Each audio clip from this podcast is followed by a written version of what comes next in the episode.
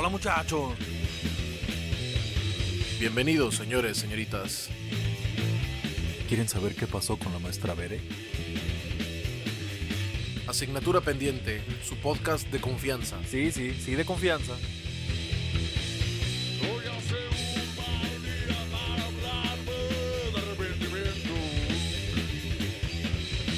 Asignatura pendiente, escucha el podcast todos los lunes en las plataformas oficiales. Y te esperamos todos los miércoles en Facebook Live, o en vivo, o en directo, o como quieras. Hola, hola, buenas noches. Estamos aquí en su podcast Asignatura Pendiente. Yo soy Siboldi, me encuentro con mi hermano Pepe y una invitada que ahorita les voy a decir quién es. Hola, buenas noches, señores y señoritas. Bienvenidos a su podcast de confianza, asignatura pendiente. El día de hoy vamos a complacer algunos de nuestros podcast escuchas. Con una invitada eh, que yo creo que todos quisieran salir con ella, que todos quisieran conocerla, que todos quisieran meterse en sus, en sus más recónditos secretos, llamada la ciencia. La ciencia y la ciencia exacta, una de las ciencias más eh, rigurosas o la ciencia a la que las otras ciencias les tenemos envidia, que es la física. Vamos a hablar, como nos habían pedido previamente, de eh, física de partículas en general. Obviamente no va a haber eh, algunas... No, no, va a ser de un límite académico muy alto. Vamos a hablar o tratar de explicar el modelo estándar en esta plática, que es la teoría física adecuada y actual, más evolucionada que tenemos hasta el día de hoy, eh, para complacer a estos podcast escuchas rigurosos y científicos. Curiosones. Sí, hasta que me tocó a mí, nada más había vivido hasta el día de hoy temas relativos a ciencias sociales y profesiones, pero creo que es el momento preciso y es lo más barato que tenemos para comenzar con este... La ciencia es barata, exactamente. No, la divulgación de la ciencia es barata porque ya ves que los invitados regularmente nos quieren cobrar y... Sí, y nos han cobrado, nos han cobrado 50 mil, 60 mil dólares. Dólares, principalmente la actriz que trajimos la, eh, para el podcast pasado, muy adinerada y se nos están acabando pues los recursos. Sí, sí, así queremos este, aventarnos ya después de que como... como un mes. Cuatro, ¿no? Muchos pues, este, programas sin, sin hablar, divulgar algo. Siempre fue en todo momento pues, profesiones después de lo de, de este, religiones. Entonces, creo que ya es momento, creo que ya es también tu momento, hermano. Ilústranos, ilústrame a mí porque espero también llegar a entenderle algo. Ya le había dado una leidilla, pero esperemos este, que quede más, que quede más claro este, este tema. Muchas gracias. Antes de comenzar en tema, queremos agradecer a la banda que nos sigue escuchando, que sigue platicando con nosotros, que se sigue conectando en los en vivos, a los profesionistas que nos han ayudado y que nos van a ayudar en el futuro. Muchas gracias. gracias. Vienen por ahí otros temas como la policía, eh, economía, protección civil o prote emergenciólogo, el profe Manso, que creo que va a ser de los que la banda, sobre todo de la Pavón, va a estar esperando con más, sí. con más, ¿cómo se diría? Entusiasmo, yo creo. Yo también. Entonces, eh, muchas gracias por seguirnos escuchando. Vamos a comenzar con esto relativo a la física. ¿Cuál es el tema, carnalito? Eh, el tema de hoy, como ya lo vieron en su en el título de esta de esta videollamada, de esta video podcast, que empezamos a hacer video podcast también ya, Mm, sí. es física de partículas. No sé cómo lo vamos a poner, física de partículas o de qué está hecho todo. Bueno, ahí le... Mm, sí. Pero- de, ¿cómo se llama? Modelo estándar, sí. estándar. Modelo estándar de la física de partículas se puede llamar. Creo que es el nombre sí. Formal. Bienvenidos a su podcast de confianza una vez más desde sus casitas. Siga cocinando, siga trapeando, siga... eh, Haciendo sus postres. sí, siga, siga pendiente de la parada del camión. No se le vaya a pasar por estarnos escuchando. Exactamente. Y- Siga bien en la cola de las tortillas. no se le vaya a pasar el turno. Con sus audífonos. Gracias por escucharnos. Entonces, pues vamos a darle comenzar a darle átomos. eh, para comenzar vamos a hacer un, un- ¿cómo se llama? Un disclaimer. ¿Cómo se dice un disclaimer en español? ¿Cómo Una- podemos empezar más que por la historia? no se Una- puede otra cosa. No se puede partir a ningún lugar como de la historia. Fíjate si tiene una, una, un papel muy importante en la historia eh, para discutir de esa pregunta. Lo que intentamos es hacer algo semiacadémico, es decir, eh, de ese contenido absolutamente científico, convertirlo hasta cierta medida palabras más cotidianas, tampoco vamos a llevarlas a la vulgaridad, tampoco lo vamos a... Así es, no vamos a hacer polo polo, no vamos a hacer la risa en vacaciones 23. Exactamente. Si vienen aquí por la definición de un electrón, eh, la definición más compleja de un electrón aquí no te van a encontrar. O sea, no van a escuchar aquí decirnos que, pero no nos van a escuchar nosotros decir que un menos a mí. que un electrón es un eh, estado en el espacio de Hilbert eh, de dimensión compleja infinita. Pues no, no va a haber aquí este, definiciones tan complejas o definiciones tan elevadas. Bien, entonces vamos a comenzar. Como bien lo dicen aquí el título, como bien lo acaban de escuchar, nuestra intención es eh, preguntarnos o describir que, de qué están hechas las cosas. ¿sí? La ciencia la tenemos en, envidia a la física porque la física pretende estudiar, así ni más ni menos, todo lo que existe. Entonces, así, sin, sin, así sin, más. Sin pretensión. Sin pretensión absoluta. Todo. Entonces, eh, cuando le preguntas a un físico qué estudias físico, pues fácilmente te podría responder todo. A ti. A ti. A ti en tu momento. Calla. Que sé lo que preguntes. Sé lo que eres.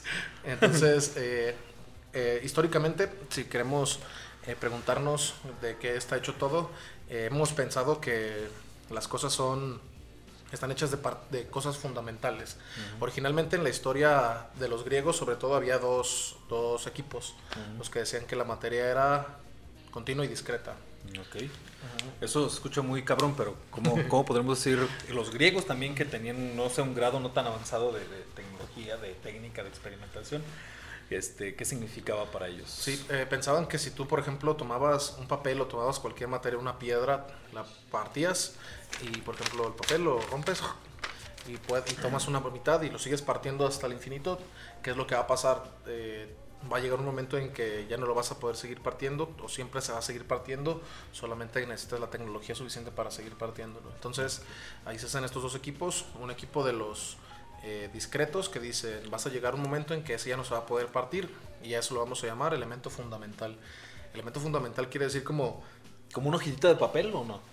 como... Eh, papel, pues. Eh, lo continuo, ese es el continuo. El, ah, el continuo, el continuo es va a seguir siendo una hoja de papel por más chiquita. Nada más estas obviamente unas tijeras más pequeñas o algo más pequeño, pero siempre va a ser una hoja de papel o una sección de hoja de papel, pero más pequeña. Y los otros decían, no, va a dejar de ser, va a tener otras características diferentes a, a la hoja de papel, va a estar compuesta por diferentes elementos distintos que va a tener diferentes características a la hoja de papel. Mm, Entonces, por un lado, decimos, como bien dices, eh, si partimos agua, siempre vas a encontrar agua, agua en sus, elementos más pequeños. Si partimos, si tuviéramos un recipiente para partirla infinitamente. Eso es la, eso es el continuo. Siempre va a seguir siendo agua, pero una cantidad menor y menor y menor y menor y menor. Eh, nada más depende de la, de la tecnología que tengas para seguir consiguiendo una parte más pequeña. Y por el otro lado, los, los de la materia discreta que dicen que va a llegar un momento que se va a perder las características de agua o va a perder las características de papel. Y, podrían separar los elementos que la conforman. Exactamente, es como si tuviéramos un Lego. Si tú tienes, por ejemplo, compras unos Legos y haces un castillo de Legos entonces tú sabes que ese castillo, cuando lo sigas partiendo, no es un castillo más pequeño ni más pequeño. Se, va, a terminar un momento en que vas a tener todas las piezas eh, separadas. Entonces, los primeros promotores, eh, Demócrito del, del ejército del equipo de los discretos y Aristóteles del equipo de los continuos. De los continuos. Y de hecho... Eh, versus discretos. Continuos versus discretos. Pero originalmente de eh, Platón también, que es un aristotélico, bueno, de que viene de la educación aristotélica, eh, propone que los elementos son figuras geométricas. Con cuatro figuras geométricas puedes componer cualquier cosa que esté en la realidad. Hay otros que dicen o que decían que los cuatro elementos, de tierra, aire, fuego y agua, son los que componen toda la realidad, pero también eh, por ejemplo, nosotros vemos una planta que no se observa claramente si está hecha de agua o de fuego. Entonces, en la mezcla mayor o menor medida de esos elementos, tenemos plantas, por ejemplo, que son una proporción tierra, una proporción agua, una proporción fuego, porque pues... como el juguito ese de alquimia. De... Exactamente, como el juguito de alquimia donde... Que todo parte de los cuatro. Recomendadísimo, ¿verdad? El, ese ese juego de alquimia, descárguenlo, donde puedes desde los cuatro elementos ir componiendo. Esa era la pretensión de muchos. Pero conforme avanzó el tiempo nos dimos cuenta que, o el ser humano se dio cuenta, más bien yo no estaba con ellos, este, que las cosas estaban compuestas eh, de elementos químicos.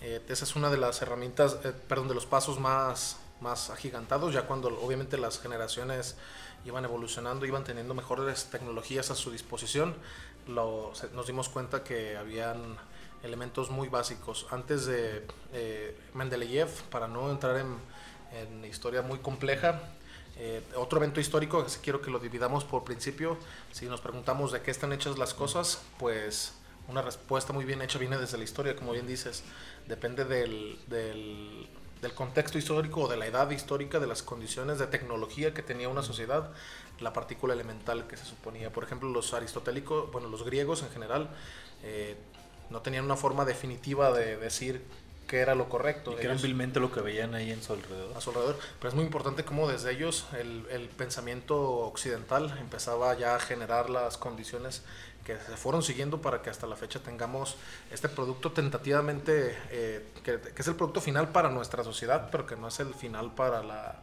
para la descripción de la ciencia, exactamente. Ahorita vamos a ver que no es definitivo y no, y no no está ni siquiera cerca de decir, ya tenemos el modelo eh, completo, terminado, ya. Entonces tenemos este, por épocas históricas, este, la explicación de un contexto es la explicación que se tomaba como la vanguardia del, como la vanguardia, exactamente.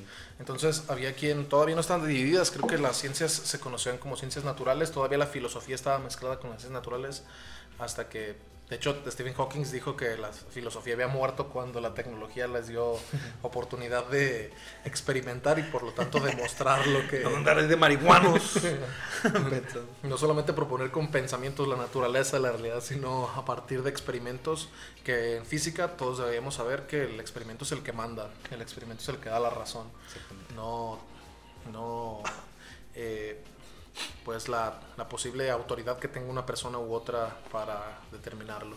Entonces eh, es importante como después eh, de 1806 al padre de la química actual es este John Dalton, 1806, que de hecho su nombre Dalton o el daltonismo viene del, de esa ¿De John Dalton? De John Dalton, sí. Él eh, propone, no demuestra, hace una pre, como una Teoría, como una teoría previa. Una hipótesis. Así como, exactamente como Higgs propuso el bosón de Higgs y hasta que pasó el tiempo se demostró.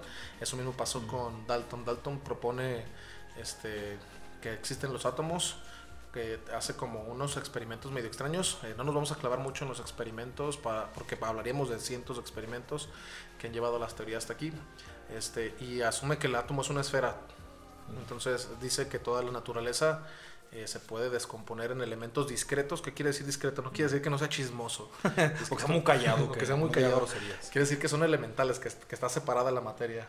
Quiere decir que, por ejemplo, hay matemáticas discretas y matemáticas continuas. Si, lo, si hablamos en números, los, los enteros son discretos porque vas brincando del 1 al 2, al 3, al 4, al 5. No hay nada entre el 1 y el 2. ¿sí? Eso sería, por decirlo así, pensarlo en discreto del 0 al 1, del 1 al 2, del 2 al 3, o sea, va brincando esos espacios. Sí, sí. sí, continuo quiere decir que del 0 al 1, en términos generales, porque también hay una definición formal de continuidad en matemáticas y aquí nos estaríamos toda la noche. Este, pues del 0 al 1 sabemos que hay una cantidad infinita de números reales. Entonces, continuo quiere decir que todos están pegaditos uno con otro. Y discreto quiere decir pues que hay saltos. Entonces, eh, ganaron los discretos dado que ya podemos aislar en toda la materia que aparentemente es continua, este, pues elementos discretos, ¿no? De elementos fundamentales. Es, un, es una idea también fundamental, quiere decir que no, no está dividida en un subsistema. Que ese elemento por sí mismo puede explicar un fenómeno, una... es como una unidad. Es como una unidad, exactamente. Como todos los números están hechos pues de, de conjuntos de unos o de unidades y ya puedes hacer números más grandes o números negativos o números fraccionarios cuando los partes, etc precisamente fundamental quiere decir que no se puede partir, que no depende de un subsistema. Entonces, en ese periodo de 1800, y se nota mucho el avance, ¿no? 22 siglos sin tecnología y 100 años desde el modelo de John Dalton hasta 1940, 1950, que se empiezan a, demostrar elementos más pequeños que las partículas subatómicas. Es una, o sea, en un siglo. Sí, un siglo. El auge de la revolución industrial y todo la y la, y la tecnología, o sea, la incursión de la tecnología en la sociedad y sobre todo estas grandes mentes que, que diseñaron los experimentos y que los conducieron de tal forma que nos demostraron de qué naturaleza es la realidad, es, lo, es relativamente lo más importante, yo creo. Eh, entonces, en este periodo hay eh, científicos importantes como John Dalton, que es el primero en proponer el átomo, este, algunos, algunas características. Fundamentalmente decía que dependiendo del, dependiendo del elemento, dependiendo del material, por ejemplo, los metales son átomos, pero más grandes, más pesados, porque son más pesados.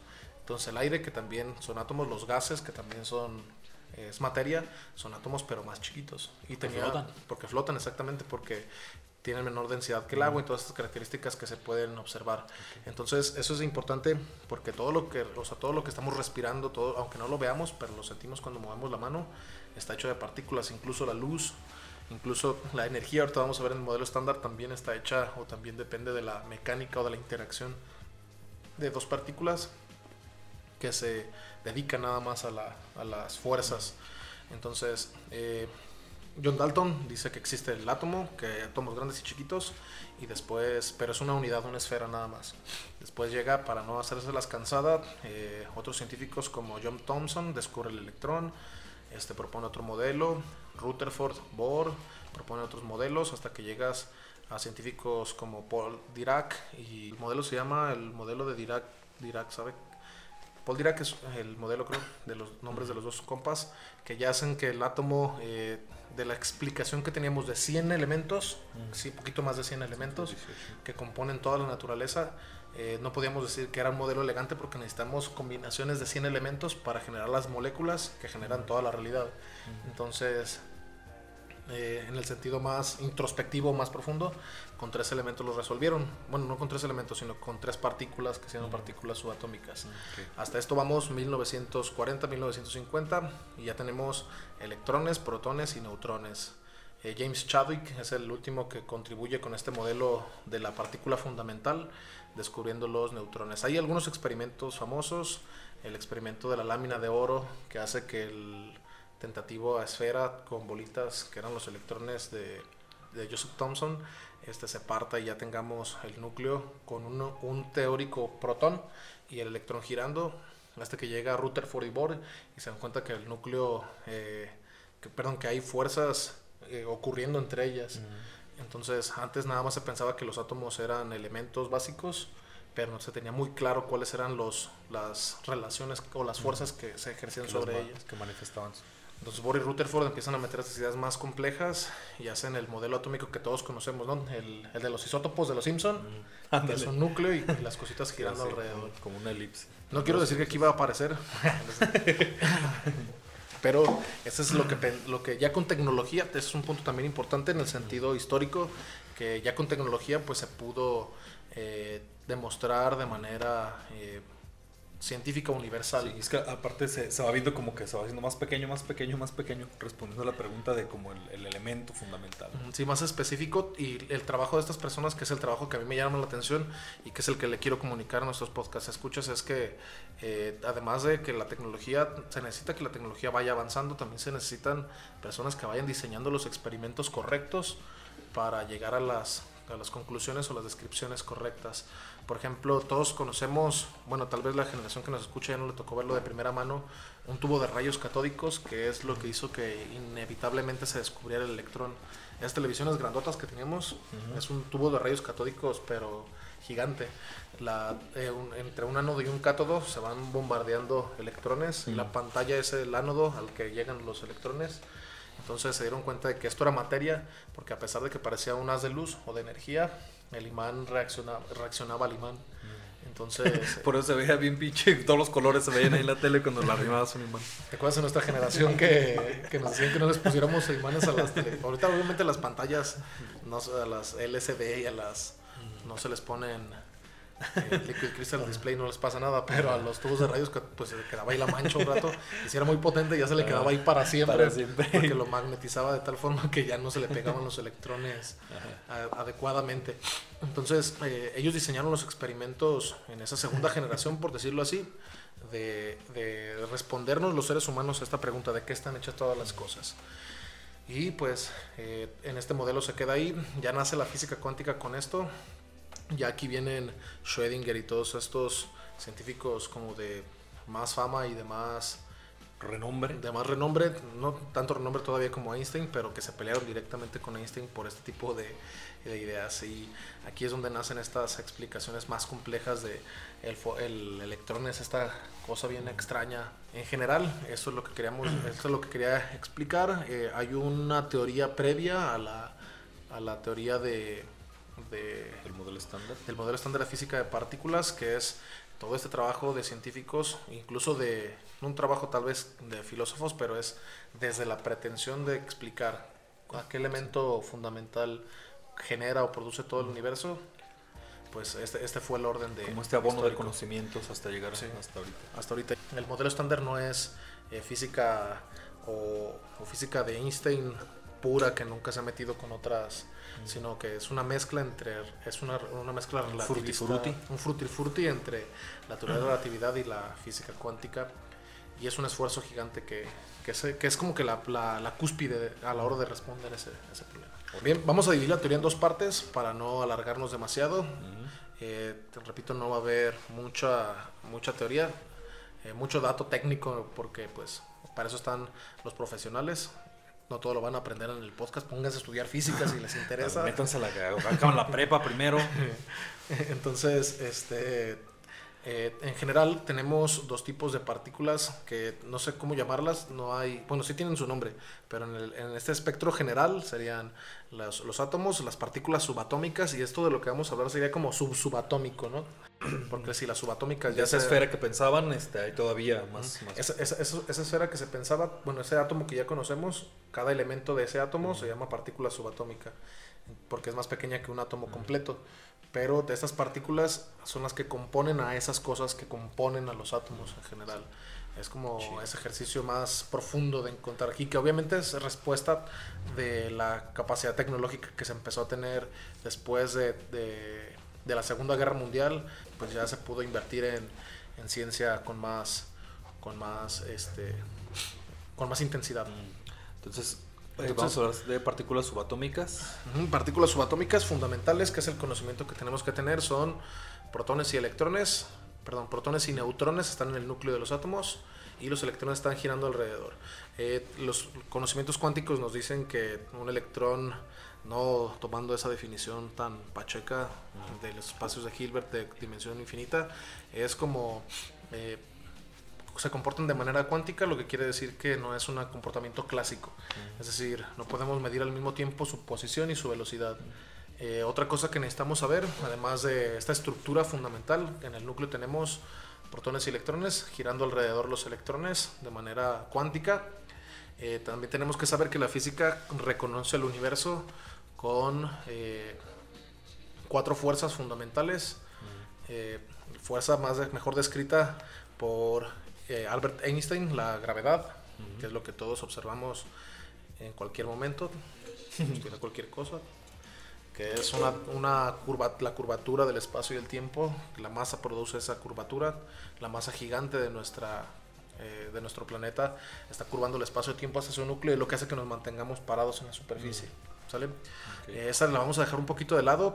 El modelo estándar está incluida poco y nada la verdad es que todo lo de lo que vamos a hablar en modelo estándar excluye al, a, la gravedad. sí. por la más, es la más débil de todas. Pero, uh.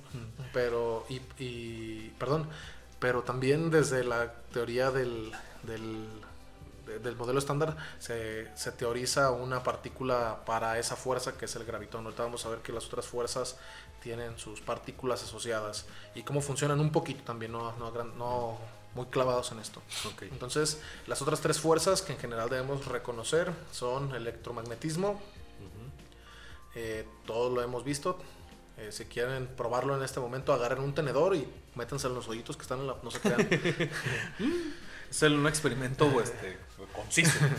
en, en, términos generales, es, un, es la relación.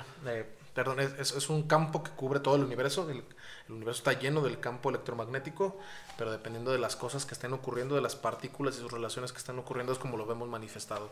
Por ejemplo, en la luz, por ejemplo, en, la electricidad que sale de las terminales eléctricas para llegar a nuestras casas. Cuando matas un mosquito. con tu, con tu raqueta estás utilizando ese campo electromagnético que está cubriendo el cuarto de tu casa o la sala de tu casa y que se aprovecha a partir de la tecnología. O sea, el, el, el, en el momento que tú presionas, generas que ese campo reaccione o interactúe de esa manera. ¿Sale? Electromagnetismo también es muy común, también todos los días tenemos relación con ellos. Es fundamental para que estemos haciendo este podcast el día de hoy. y por otra parte, dos fuerzas que se llaman la fuerza nuclear fuerte, The Strong Force, y la fuerza nuclear débil, The Weak Force. Vamos a ver cómo, qué, qué papel tienen en esta, en esta historia que se llama eh, el modelo estándar de la física de partículas se va a llamar. ¿De qué están hechos tus tacos de tripita?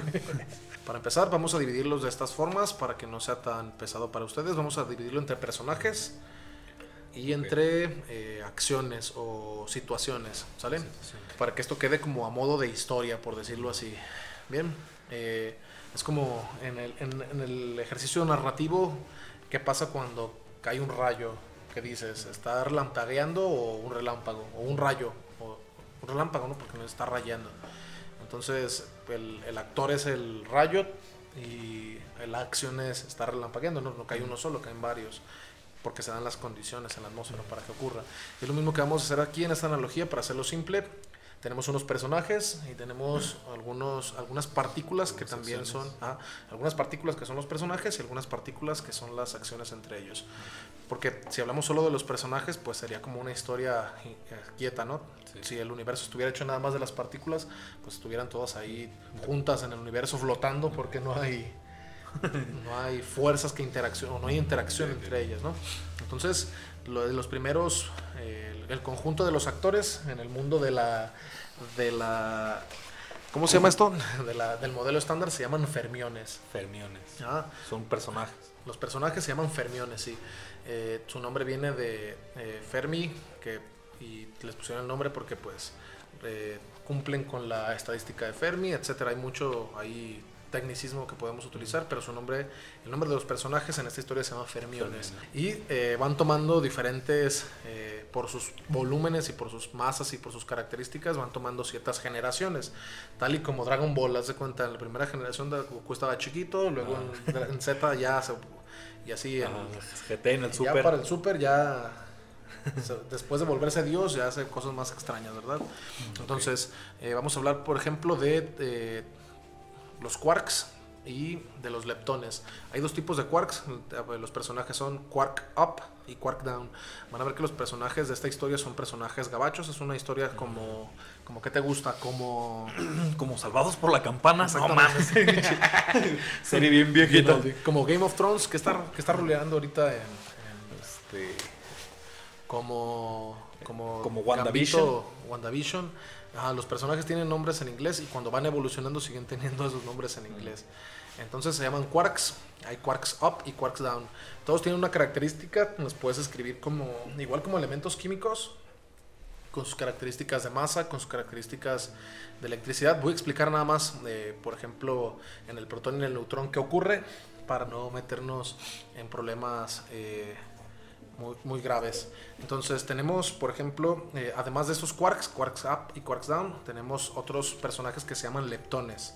Leptones. ¿Sale? Dentro de todos los personajes. Dentro de todos los personajes eh, se llaman leptones y los leptones los encontramos en dos naturalezas. El electrón es un leptón y hay otro leptón que se llama neutrino electrónico que es como su pues su equivalente o su o su relacionado, ¿no? Entonces tenemos quarks up, quarks down, electrón y neutrino, electrónico. Sí, son la primera generación de los personajes de esta historia que se llama eh, modelo, estándar. ¿Qué podemos decir, por ejemplo, de los quarks up? Los quarks up tienen carga eléctrica positiva, eh, se miden en fracciones de la carga eléctrica de un protón. Un protón y un electrón tienen la misma carga eléctrica en la materia. Es 1.6 por 10 a la menos 19 coulombs, que es en lo que se mide eh, la carga eléctrica. Entonces, si hablamos de un tercio, pues es un tercio de esa cantidad de carga. Si hablamos de un tercio o dos tercios, pues es, en esa relación, ¿sale? El quark up tiene dos tercios de la carga eléctrica de un electrón y un quark down tiene una carga eléctrica negativa de menos un tercio de esa carga eléctrica, que es la carga eléctrica como estándar, la carga eléctrica de un protón o un electrón, ¿sale?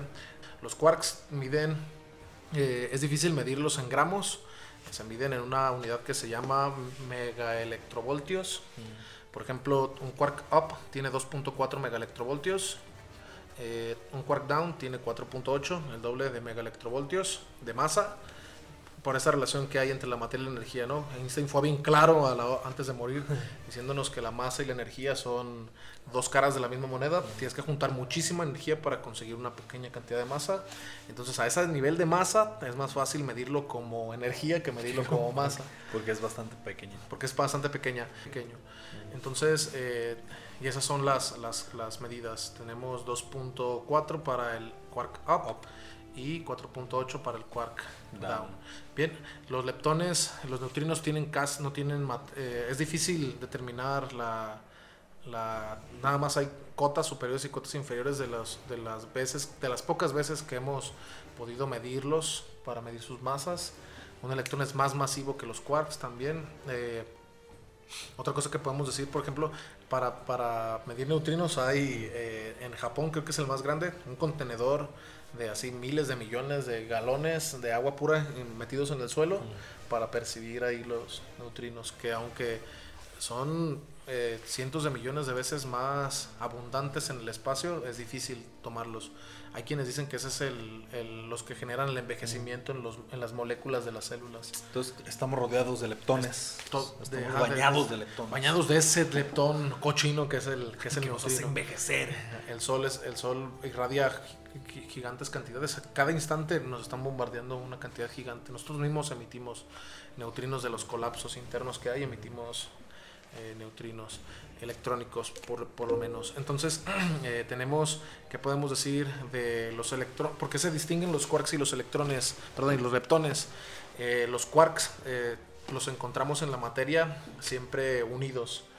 Ahí, observamos el actuar de la fuerza nuclear fuerte los encontramos en los núcleos unidos y es difícil eh, encontrarlos separados. Los encontramos separados en, diferentes combinaciones y es lo que hace a los hadrones, a los mesones, a los bariones, etc. En la combinación de dos o tres de estos quarks. Pero típicamente los encontramos en la materia juntos haciendo átomos o núcleos de átomos. Entonces, están dentro de un núcleo de, y a diferencia de los leptones, los leptones sí los encontramos libres, los neutrinos sobre todo eh, los encontramos eh, en absoluta libertad. Serían como los conservadores y los liberales. los conservadores son los quarks porque siempre están ah, formando estructuras. Este, hay quarks de colores rojo, verde y azul. Entonces, están conservando estructuras. Están conservando estructuras. Y los liberales son los leptones porque los electrones y los eh, neutrinos los encontramos en la materia regularmente libres o regularmente formando también una estructura atómica, pero, pero al electrón lo encontramos típicamente en los, en los átomos. También los, afuera, exactamente, los podemos encontrar libres en el universo, pero típicamente están ahí los electrones. Los neutrinos sí están libres por todo el universo. Entonces, eh, ¿qué otra cosa podemos decir? Pues que dos quarks up y un quark down eh, generan un proton. ¿Sí? Es fácil eh, entenderlo en el sentido de las cargas. Si tienes dos quarks up, tienes dos tercios y dos tercios de carga eléctrica positiva, se vuelven cuatro tercios. Y un quark down es menos un tercio, entonces cuatro tercios menos un tercio, tres tercios de carga positiva, y es lo que hace que tenga una unidad de carga eléctrica positiva el, el protón. Entonces el neutrino tiene, al contrario, dos quarks down. ¿El neutrino o el neutrón? Perdón, el neutrón, el neutrón, sí. El neutrón tiene dos cargas, dos quarks down, que son menos un tercio y menos un tercio, menos dos tercios, y un quark up, otros menos dos tercios. Entonces se cancelan las energías eléctricas. Tienes menos dos y más dos, cero, por eso los eh, neutrones, por eso los neutrones no tienen carga. Eh, recordando que en el núcleo de los átomos hay protones y neutrones. Los neutrinos son leptones libres. Entonces, eh, eso, eso nos da esa explicación de por qué si están hechos de quarks up y quarks down los, los núcleos del, atómicos, eh, por qué entonces tienen cargas eléctricas distintas. Entonces nada más por mencionar las siguientes generaciones, si siguen viendo si se meten eh, a física o si les interesan los temas, y buscan en internet, pueden ver las, las siguientes generaciones de, estas, de estos personajes de los que acabamos de hablar. De quarks, leptones, quarks up. de los quarks up, quarks down, eh, y electrones y, neutrinos, eléctricos. Ya cuando agarran más fuerza, cuando agarran otras características en el Z, por decirlo así, se pueden ver en una generación 2 que se han observado. La verdad es que eh, la naturaleza que hemos visto en la en los eh, o que se han visto otra vez que hemos visto que se ha visto en los experimentos eh, se nota que esos son los fundamentales que componen la naturaleza, pero a la hora de hacerlos colisionar también se ha visto otras partículas. Otro tipo de, partículas. Entonces, eh, en, la siguiente generación observaríamos otros eh, fermiones, pero con otras características, más masivos, más cargados eléctricamente, o sea, con diferentes características en esta tabla periódica, por decirlo así, del modelo estándar. De, las partículas subatómicas. Exactamente. Entonces, este, tenemos, por ejemplo, eh, al quark up le corresponde el quark, ¿cómo lo podemos decir? encanto, encantado, chamed, se escribe. Para el quark down, el quark strange. Nombres, pues, eh, relativos a una verdadera historia emocionante. no es como los caballeros zodíacos, los caballeros negros y los caballeros. ah, que no, no cambiaron de color y a la chingada. Además de encontrarlos en tres de colores diferentes a los quarks, este, encontramos que se encuentra que hay otra generación que se llama Quark Champ, Encanto, Quark, eh, Quark eh, Strange, Strange. extraño. y hay otros que se llaman, por ejemplo, para el electrón tenemos el muón en esa generación. Para el neutrino electrónico tenemos pues obviamente el neutrino muónico. ¿sí? En esa segunda generación como que evoluciona, no evoluciona, realmente son partículas distintas, pero eh, son los correspondientes. Pero aquí no se queda todo esto, aquí no se termina. Hay una tercera generación por, por lo menos. Como de, generación GT. Ajá, como la generación de los quarks, como la siguiente evolución. Al quark up le corresponde el quark top, al quark down le corresponde el quark eh, bottom, pues, cima y fondo, al electrón, eh, se, llama, se llamaba antes muón, ahora se llama tau, es como otra letra, y al eh, neutrino, muónico y electrónico le corresponde el, el neutrino tau o el neutrino tauónico, no sé cómo se puede decir. Entonces, estas son las tres generaciones en las que encontramos regularmente, eh, nada más en estos cuatro, lo que, lo, lo que sabemos que fundamentalmente compone la naturaleza y de las combinaciones han, se han observado otras partículas subatómicas. Porque no podemos decir que los, los, los átomos, por ejemplo, que tenemos, eh, con los que tenemos relaciones, estén hechos de quarks. de strange o de quarks top o de quarks down. Eh, eso se han observado en el laboratorio, pero lo que sabemos que está en el, en el universo son, la primera la primera generación. Continuamos con las acciones, ¿no? Eh, una vez que nosotros identificamos que hay partículas subatómicas que componen a la materia en sí misma, que, que estructuran a, la, a, la, a, las cosas de las que están hecho, de lo que está hecho el universo, también observamos que tienen interacciones entre ellas y que eh, esas partículas de interacción, por decirlo así, se llaman los bosones y esos bosones hay de tres naturalezas porque se aplican o interactúan con los fermiones, pero producen algo que se llaman fuerzas. ¿sale? Dijimos que el electromagnetismo, eh, ¿cómo interactúan con ellas? Eh, pues en un campo también, hay un campo que cubre el universo electrónico, un campo que cubre el universo eh, de fuerza nuclear fuerte, un campo que cubre el universo de fuerza nuclear débil. Y al intercambiarse estos, estas partículas, ya llegando a, los, a, los, a las acciones, a los eventos, a las, a las, partículas de interacción, por decirlo así, eh, ¿cómo ocurre? Pues imagínate que estás en un... que estás en un... Este, este, ejemplo de la balsa es muy, es muy común. Que estás en una balsa y una persona tiene una, una, una bola de boliche y tú estás en la balsa... Eh, en el, en el río, ajá, paralelo a ella. Entonces tú se la arrojas y la persona que la arroja, obviamente, pues el, el, por las leyes de Newton, eh, la fuerza que necesita, pues también la recibe, este, pero como está en el piso, pues no se mueve mucho si tiene que tomar impulso para poder resistir a, usar la energía para aventarlo. Pero la persona que está en el barco está en un medio diferente y a la hora de recibirlo, pues se mueve con todo y el barco para atrás. ¿sí? Y también si quisiera arrojarla, cuando la arroja se mueve para atrás. Entonces, eh, por decirlo así, los electrones son las personas que están en la balsa y en la tierra y los fotones son la, la pelota que se están mandando. Entonces, por ejemplo, eh, un protón un electrón que son dos partículas cargadas eléctricamente, intercambian fotones para que ocurra lo que nosotros observamos como fuerza de atracción o fuerza de repulsión eléctrica. ¿sí? Eh, pues, y hay un diagrama que lo explica muy bien, por ejemplo, cuando dos electrones van juntos, eh, mandan o se relacionan con esa partícula fotónica y hace que las dos se, se alejen.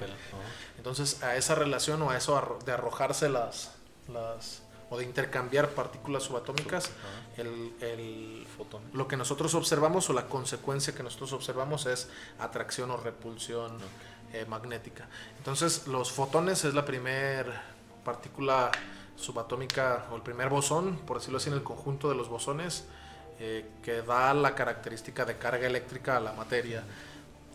Entonces tenemos otro que se llaman bosones Z y W. Bueno, son los más difíciles de explicar.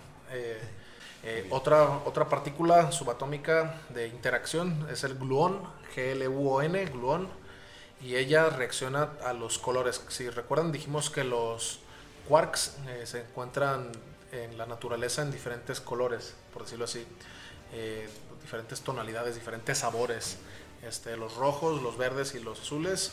Los bosones eh, W y Z son los responsables de la radiación, de la radiación que podemos medir en Chernobyl. Eh, eso es, la interacción, exactamente, es la, la, interacción de estas partículas subatómicas la que hace que tengamos esas consecuencias en la naturaleza. En general podemos decir que nosotros la observamos en la naturaleza como esa radiación que queda, por ejemplo, cuando o cuando obtenemos de material radioactivo energía eléctrica, cuando una bomba atómica, cuando incluso cuando nos bombardean con radiación, cuando te dan tratamiento para cáncer, también eso es uno de los es uno de los matices que podemos observar o de las consecuencias que podemos observar. De los bosones. Y pues en general, eh, eh, un poquito para ir cerrando, eh, esto nos hace, si nosotros en física sabemos que hay cuatro fuerzas fundamentales, eh, los gluones son responsables de la fuerza nuclear fuerte, los bosones Z y, W de la fuerza nuclear débil, los fotones del electromagnetismo. Entonces eh, está teorizado qué fuerza, qué fuerza falta, pues la gravedad. Entonces eh, se teoriza un gravitón que tendríamos que tener una cantidad así muy grande de espacio para poder percibir la existencia de un gravitón. Y hay muchos problemas, por ejemplo, desde la teoría cuántica de campos, si tú quieres resolver algo que observas en un, en un, en un eh, procedimiento físico, pues le metes un campo, le metes algunas ecuaciones este, diferenciales en términos cuánticos y resuelves la explicación.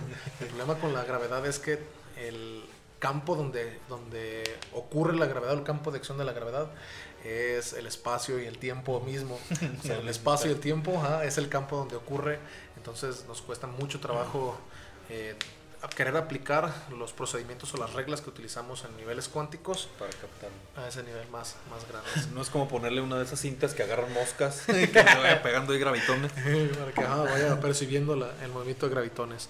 Entonces, eh, hay muchas, hay muchas eh, todavía interrogantes. La teoría no está eh, para nada terminada. Hay muchos avances, te digo, hay, nueve, hay ocho Nobels. es una teoría con mucha precisión, puede explicar muchísimas cosas de las que observamos que ocurren las que observan, que ocurren en los, en los aceleradores. Este, pero tiene muchas esquinas, ¿no? Por ejemplo, ¿por qué 12 eh, partículas subatómicas? Eh, ¿Por qué tres generaciones? ¿Por qué no cuatro? Eh, ¿Qué pasa con la gravedad? ¿Cómo metemos a la gravedad? Que también es una fuerza en esta teoría. ¿Cómo, o sea, hay, hay, muchas esquinas por donde los seres humanos o los estudiantes que nos están escuchando tentativamente todavía pueden trabajar y pueden con mucho esfuerzo llegar a, a, entender y a publicar sobre algo de esto. Eh, importante. Sí, claro. Eh, en una de mis conclusiones es observando lo que estamos midiendo, eh, estamos en todavía muy muy atrás de pretender entender el universo. todo esto de lo que acabamos de hablar, el modelo estándar explica la materia, lo que se conoce como materia ordinaria. Entonces, el porcentaje de materia ordinaria que sabemos por cálculos que se han hecho en el universo, el universo es totalmente vasto, pero podemos decir con cierto grado de, certeza que tiene, por ejemplo, 13 mil millones de años eh, de extensión, eh, porque el tiempo, y la, el tiempo, el espacio, la materia y la energía eh, surgieron y... Están expandiendo sí, los rastros más viejos de, de, esa explosión que hemos visto en el universo nos dicen que es más o que es más o menos de esa dimensión el universo. que es hasta donde va toda la materia, la energía, el tiempo y el espacio expandiéndose. Y también en ese mismo cálculo, en un cálculo que se propone eh, toda esa materia para que esté equilibrada, para que cumpla con las leyes más básicas de conservación de la materia, de la energía, de la entropía en general, nos hacen pensar que lo que hay en el universo de materia ordinaria, que es todo lo que vemos en el universo, que deja un rastro, por ejemplo, en fotones, que deja un rastro, por ejemplo, en gluones, que deja un rastro en este tipo de cosas que acabamos de ver, es solo el 5%.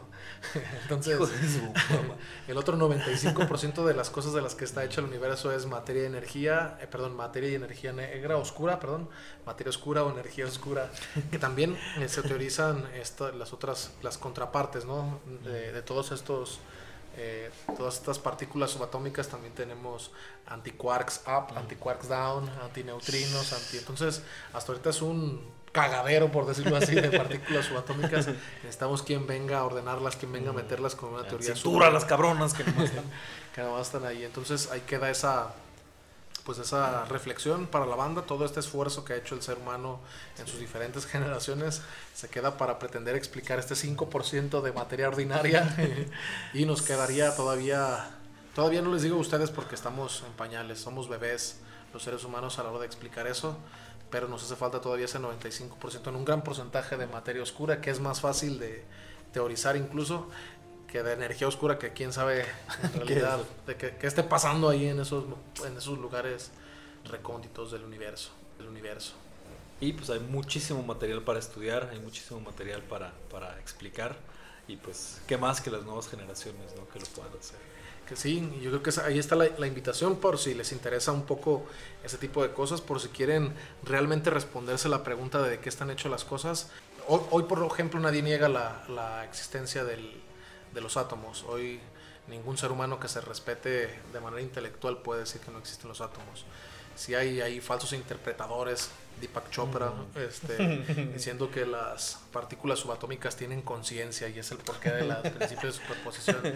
Y podemos observar, por ejemplo, a partir de estos conocimientos, cómo se, cómo se generan nuevas energías, cómo eh, se generan mejores materiales, por ejemplo, para computadoras, cómo se genera... Eh, eh, tecnología para incluso curar a las personas como la, radia, como la terapia de radiación, eh, cómo generar mejores baterías, todo tiene que ver con este conocimiento a profundidad que tenemos de la naturaleza del universo. Eh, si conocemos a profundidad de qué está hecho el universo, con más amplitud podemos generar tecnología que nos sirva en, los diferentes, en las diferentes partes de nuestras vidas. ¿Qué te, ¿Qué te queda, canal? Así me quedé precisamente yo cuando estábamos Tezcatipocla Blanco, Tezcatipocla el Negro. Para empezar, ni siquiera podía pronunciarlo, carnal. Hay que te voy a dar una, una ventaja porque por lo menos estos fermiones tenían nombres pronunciables. Pues bien, muchas, muchas gracias. ¿Qué conclusión podrías dar, carnal? Es, conclusión se te antoja para esta es algo demasiado interesante, demasiado importante para que las personas puedan acercarse a ello y para que se quiten también muchos de los tabús que se tienen y de esas preguntas básicas y rebuscadas de, de qué había antes de eso y qué había antes de eso. ¿no? Aquí está uno de los puntos como más, más específicos para explicar este tipo de, de tanto del origen como de este de dónde demonios de qué demonios estamos hechos. sí. Es una pregunta fundamental, ¿no? ¿De qué estamos hechos? Pues al final de cuentas, en lo que vamos de fermiones y de, bosones, y de bosones, punto.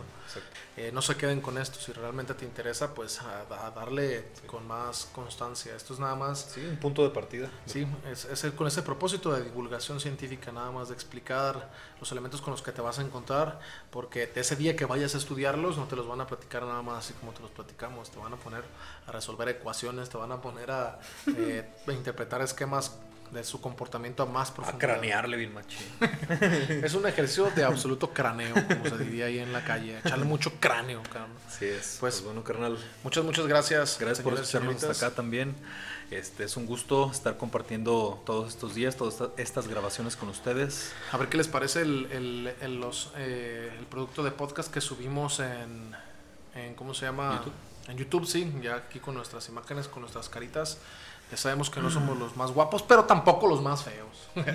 Muchas gracias, señores y señoritas. Síganos. Eh, un saludo a eh, Laura Mejía, a Lau Mejía. Un saludo a eh, Julio Curiel Lozano. Un Eh, un saludo otra vez a este, ¿cómo se llama? A Itzia Casian, Itzia a Tavo, a nuestro productor Tavo. ejecutivo, muchas gracias. Pronto volveremos con usted, señor Tavo. Un A saludo a María Beatriz. María, Jesús, Beatriz, sí, Marichuy, este, y a todos los que nos a Xochitl, siguen. a Citlali, que están Gracias. constantemente ahí con nosotros. Esperemos les sirva. los Y si tienen alguien a quien recomendarle nuestro podcast de confianza, hablando de física de partículas, no tan a lo pendejo, si le, craneamos un rato, si no, carnal, aquí a Sí, sí, sí. explicar esto, este pues compártanlo, pásenselo para que se diviertan y para que tengan algo de qué platicar en una en una en una fiesta. Pues. Así es. Que queremos. pasen buenas tardes. Goodbye. Felicidades a mi jefe, va a cumplir años pronto. Así es, lo queremos también. Vámonos. Vámonos riendo.